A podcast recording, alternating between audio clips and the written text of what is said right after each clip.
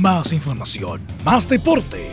Estadio en Portales. Ya está en el aire, en su señal 2, con su edición matinal. La primera de Chile, uniendo al país, de norte a sur.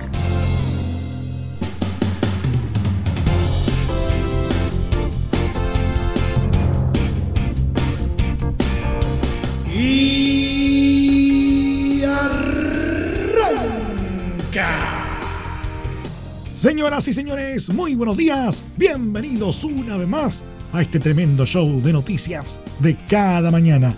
El acontecer deportivo continúa en una jornada marcada por el partido de La Roja, ¿no es cierto? ¿Cómo le fue finalmente con el partido ante Honduras? Eso se lo vamos a estar contando, ¿no es cierto?, eh, en este programa. También, fíjese que él nos eh, deja otras... Eh, otras cositas también en acontecer eh, deportivo. De hecho, la continuidad de Herrera en la U podría estar en entredicho.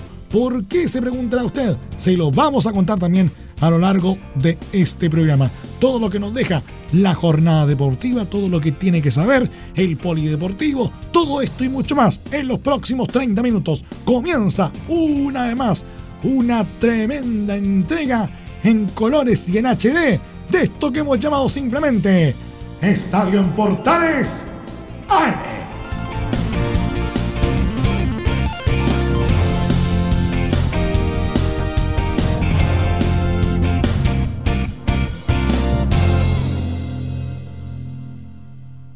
Desde el máster central de la Primera de Chile, uniendo al país de norte a sur, les saluda Emilio Freixas. Como siempre, un placer acompañarles en este horario. Partimos con la roja de todos y la verdad es que no son buenas noticias. ¿Por qué le digo esto? Parecía un partido tranquilo para Chile, ganaba sin complicaciones, manejaba el duelo, pero en el segundo tiempo todo cambió. Honduras hizo un par de cambios, mejoró y ayudado por errores defensivos en la roja, terminó llevándose el pleito 2 a 1. Y es que el amistoso en San Pedro Sula se puede fácilmente dividir en los dos periodos. Un primer lapso con el seleccionado nacional jugando muy bien, con una posesión de balón cercano al 80% y un periodo final donde la escuadra de rueda perdió la pelota y le dieron vuelta a un encuentro que parecía en el bolsillo. A los 18 minutos, Chile ya estaba arriba en el marcador. Corner, peina en el primer palo Diego Rubio y en el segundo aparece Alfonso Parot para mandar el balón al fondo del arco. Sacaba cuentas positivas en lateral de Universidad Católica, pero en el segundo tiempo sucumbió con el resto del equipo y fue protagonista también en los dos goles del elenco catracho. A los 73, lanzamiento de esquina, Claudio Bravo amaga con salir y Parot que pierde la marca. Gol de Albert Ellis. Siete minutos más tarde, el propio lateral de la UC no toma bien la marca. Permite el centro que le llega a Jonathan Rubio, que anticipa a Pablo Díaz y marcaba el 2 a 1. Poco más pudo hacer la Roja, que con esta derrota se queda sin triunfos en la gira. Solo el empate del jueves ante Argentina. ¿Puntos positivos? Sí. Más allá de los resultados, la consagración de nombres como Pablo Díaz, que ante Honduras incluso fue capitán, Óscar Obaso, Sebastián Vegas y en menor medida Claudio Baeza y César Pinares. Algunos rasguños de Parot, aunque sus problemas en los goles le quitan bonos. Los problemas siguen estando en la parte ofensiva donde se marcó solo un gol y fue de un defensa en una pelota detenida. No encuentra variantes Rueda, que incluso en este duelo probó retrasando a Eduardo Vargas.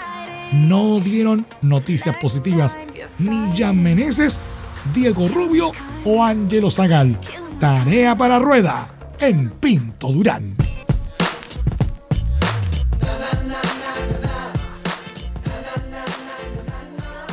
El último fin de semana se disputaron los partidos de ida de los cuartos de final de la Copa Chile la grave lesión que sufrió Francisco Silva y el retorno de Johnny Herrera a la titularidad en la U marcaron la fecha. De los tres grandes, solo Colo Colo pudo ganar. Sin jugar bien, el cacique se impuso por 2 a 1 a Everton en el Estadio Monumental.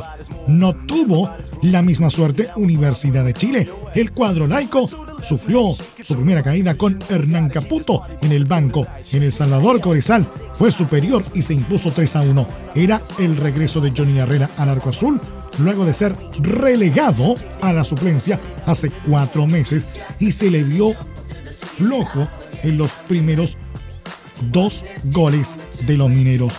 La Universidad Católica como líder del torneo nacional también perdió. Fue 2 a 1 contra la calera en el Nicolás Chaguán. Sin embargo, esa no fue la peor noticia. Francisco Gato Silva terminó con una fractura de tibia y peroné tras una violenta entrada de Matías Lava. En el clásico de Colonias, en tanto, Unión Española venció 0-1 como visitante frente a Audax Italiano gracias a un gol de Pablo Aranguis. ¿Cuándo juegan los partidos de vuelta? Se preguntan a usted. Universidad de Chile recibe a Cobresal el viernes 11 de octubre a las 20 horas. Everton se mide frente a Colo Colo el sábado 12 de octubre a las 15 horas. Unión Española Audax Italiano sábado 12 de octubre 17.30 horas. Y finalmente, Universidad Católica Unión La Calera el mismo sábado 12 de octubre a contar de las 20 horas. Y por supuesto, estos partidos serán transmisión de Estadio en Portales.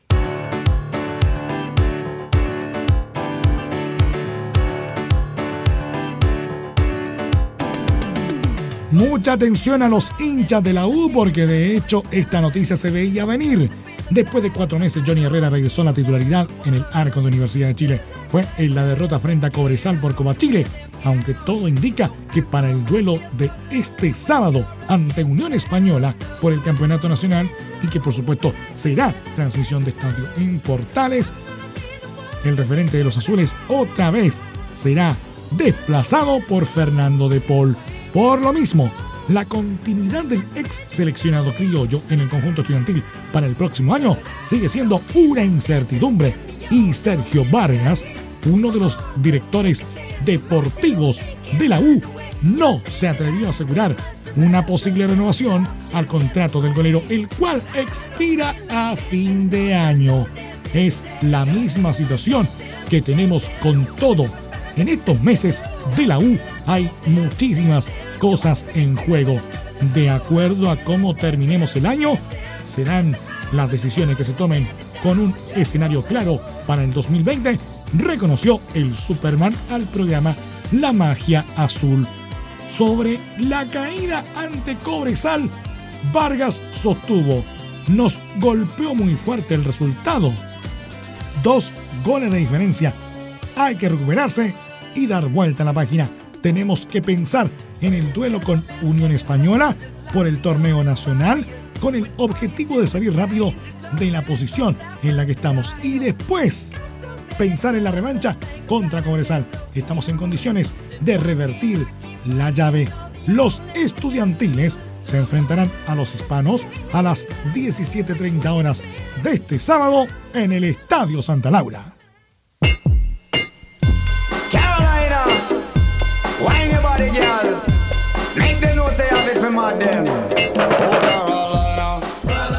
El delantero de Universidad de Chile, Marcos Riquelme, habló este martes sobre el momento del club tras la derrota a mano de Cobresal en Copa Chile y señaló que desde su visión ve al plantel unido con mucho compañerismo de cara al duelo con Unión Española por la fecha 21 del torneo. La derrota con Cobresal fue muy dura, nos golpeó muy fuerte, no supimos contrarrestar el juego del rival. A pesar del resultado, volvimos a crear ocasiones de gol y fuimos protagonistas, manifestó en rueda de prensa. En la misma línea, el atacante dijo que, si le soy sincero, veo al camerín muy unido, con mucho compañerismo. Yo veo bien al grupo. En este tramo final es cuando más necesitamos de todos. Sobre su nivel personal, Riquelme declaró que no estoy contento al 100%, aunque el hecho de convertir un gol me sacó un poco de presión. La confianza del profe me ayudó muchísimo. Hemos venido trabajando bien en lo físico y técnico. Por último, Riquelme adelantó el choque ante los hispanos afirmando que será una nueva final. Tenemos que trabajar y el profe nos dará las herramientas para sacar el partido adelante. La importancia nuestra está en el torneo y en tratar de sumar la mayor cantidad de puntos posibles. Vamos a enfrentar a un equipo con un nuevo cuerpo técnico. Sabemos que estamos golpeados, pero nos tenemos que levantar rápido. Concluyó el duelo entre azules e hispanos. Ya lo dijimos, se jugará desde las 17.30 horas en el Estadio Santa Laura.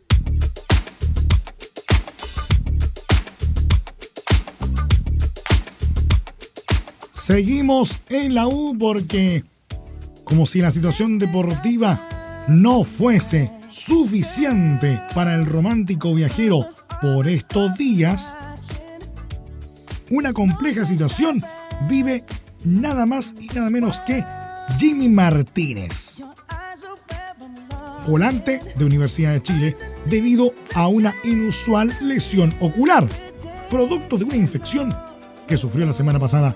Lo más probable según indicó el cuerpo médico de los azules, es que sea sometido a una intervención quirúrgica. Martínez tiene un quiste dermoide roto en el ojo izquierdo desde la semana pasada, lo que generó una inflamación y un problema de visión importante. Por ese motivo, se le realizará un tratamiento médico y está en evaluación constante. La última alternativa para corregir esta lesión es pasar por quirófano para una cirugía oftalmológica.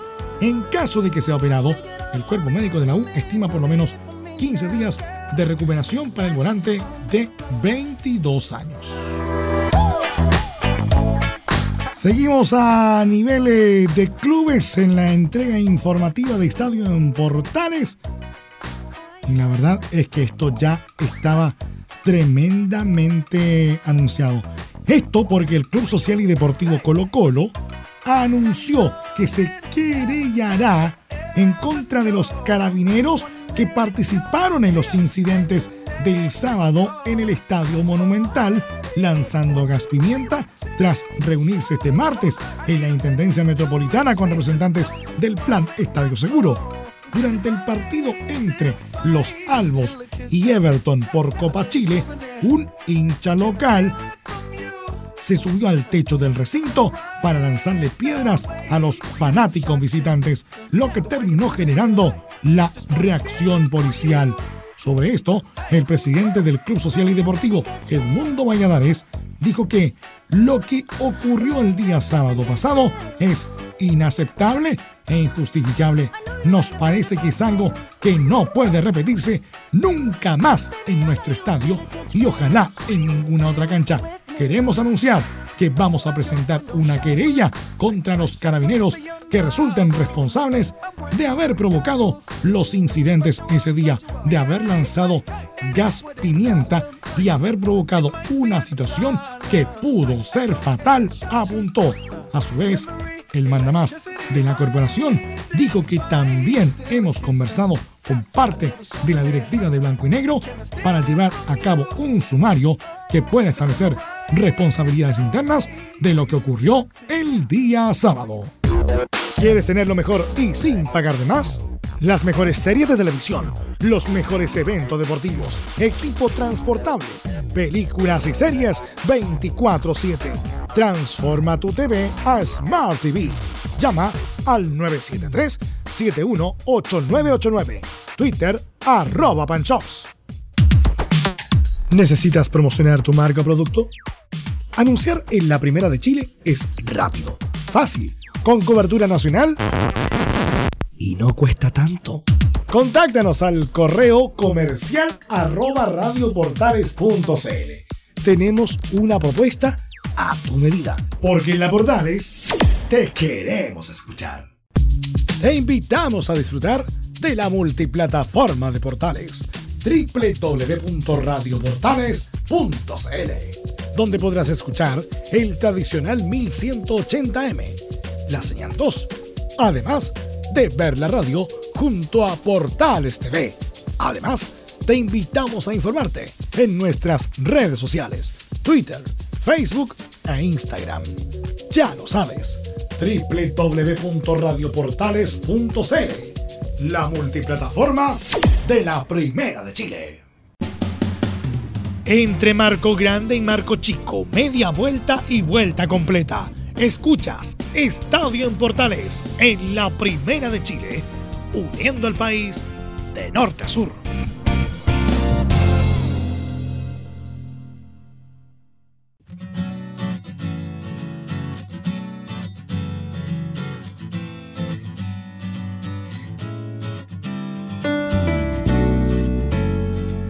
En Unión La Calera definitivamente no lo están pasando bien después de la lesión, ¿no es cierto?, en contra del jugador eh, de Universidad Católica Francisco Gato Silva. Y el que menos lo está pasando bien es eh, el protagonista involuntario, ¿no es cierto?, de, de este incidente que es el caso de Matías Lava. ¿Por qué? Unión La Calera denunció a través de un comunicado que el jugador Matías Lava recibió variadas amenazas a través de sus redes sociales luego de protagonizar la jugada que terminó con doble fractura de tibia y peroné del futbolista Francisco Silva de Universidad Católica. Matías ha recibido múltiples amenazas en sus redes sociales que involucran a él y a su familia. Ante esta situación, le brindamos todo nuestro apoyo a nuestro jugador y condenamos enérgicamente cualquier acto de violencia de personas que han intentado amedrentarlo, afectando su situación personal, informó el elenco cementero. Junto con ser un gran profesional, es una gran persona y no merece protagonizar la situación que está viviendo, añadió el club, que analizará una eventual denuncia contra quienes resultan responsables de dichas amenazas. Pondremos a disposición de nuestro departamento jurídico para que se tomen las acciones jurídicas correspondientes, expresó la institución.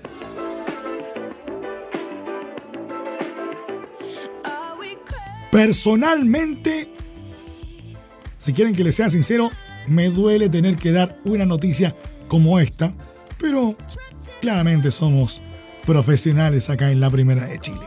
Y si lo vamos a contar igual el delantero de O'Higgins, Marco Sebastián Paul, se refirió al esperado regreso a San Carlos de Apoquindo luego de tres años, después de que en su último duelo, el 29 de octubre de 2016, agrediera a un hincha con una patada, tras un polémico partido cuando defendía los colores de Audax italiano.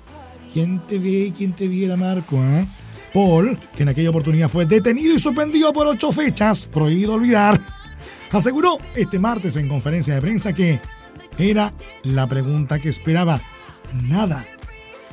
He pasado momentos lindos y muy malos que he pasado en esa cancha, que me han pasado con Católica, pero tengo claro que más allá de un insulto y una pifiadera, yo voy a estar tranquilo. No sé si diría lo mismo en su situación en todo caso. Además, agregó que creo que ya tengo una madurez grande para enfrentar estas cosas. Lo hago con una actitud diferente, así que estoy tranquilo. Lo único que quiero es seguir jugando y haciendo bien mis cosas, intentando hacer goles, darme una alegría a mí, a mi familia y a la gente de O'Higgins que me apoya día a día. Será una buena revancha. Finalmente señaló en lo deportivo que va a ser un partido complicado. Sabemos que ellos son un equipo que juega bien y que tienen muy buenos jugadores, aunque supongo que ellos también saben que de este lado también hay muy buenos futbolistas. Creo que no hay presión. El Ariete y su club visitarán a la UC este domingo a partir de las 17.30 horas en un duelo válido por la fecha 21 del Campeonato Nacional y por supuesto será transmisión de Estadio en Portales.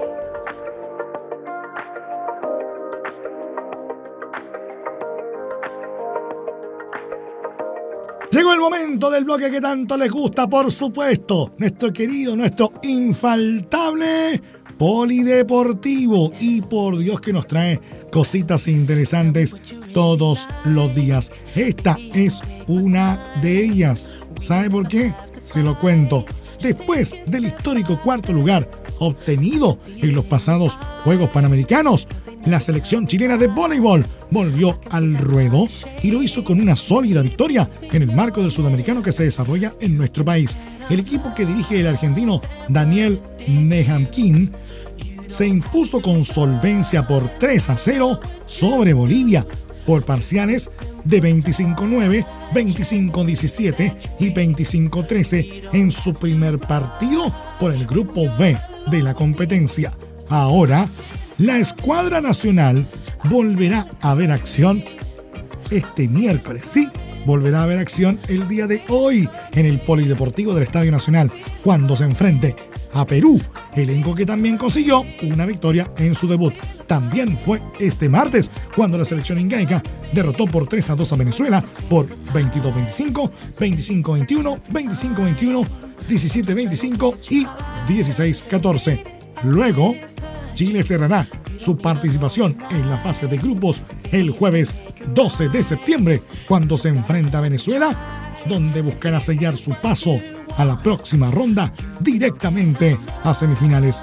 Cabe recordar, además, que el sudamericano de voleibol entrega cuatro cupos al preolímpico del próximo año, pero Argentina y Brasil, también presentes en el torneo que se disputa en Chile, no están contemplados para dicho certamen, ya que actualmente están clasificados a los Juegos Olímpicos de Tokio. Y una noticia para el obituario, para cerrar nuestro programa del día de hoy. Porque la mañana de este martes, y producto de un infarto, falleció a los 71 años el ex entrenador campeón con Cobreloa, Miguel Chueco Hermosilla. El ex DT falleció en Santiago después de llevar varias semanas con problemas de salud. Hermosilla dirigió cuatro veces al conjunto minero en 1988, 1995, 2004 y 2005, siendo apodado por estos continuos arribos a Calama como el bombero loíno, porque parecía cada vez que el equipo estaba complicado.